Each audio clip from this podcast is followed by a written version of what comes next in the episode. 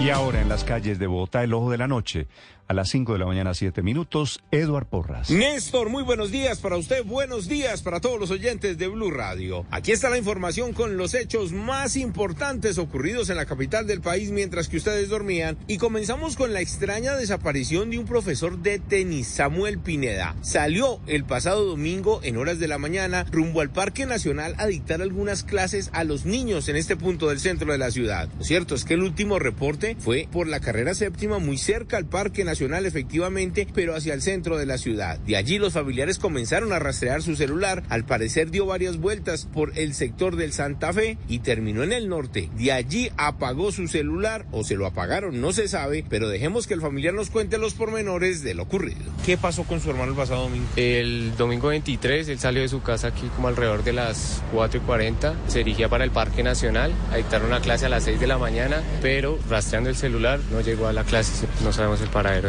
¿Ustedes qué creen que qué pudo pasar con su hermano? la verdad creemos que de pronto le echaron algo o, algo pasó porque muy extraño. O sea, mi hermano estaba bien, y no, no presentaba ningún síntoma, ni nos había dicho nada estaba motivado en su trabajo. Nosotros ya fuimos a todos los hospitales, fuimos a medicina legal, presentamos también en denuncia a la fiscalía y pues seguimos recolectando información.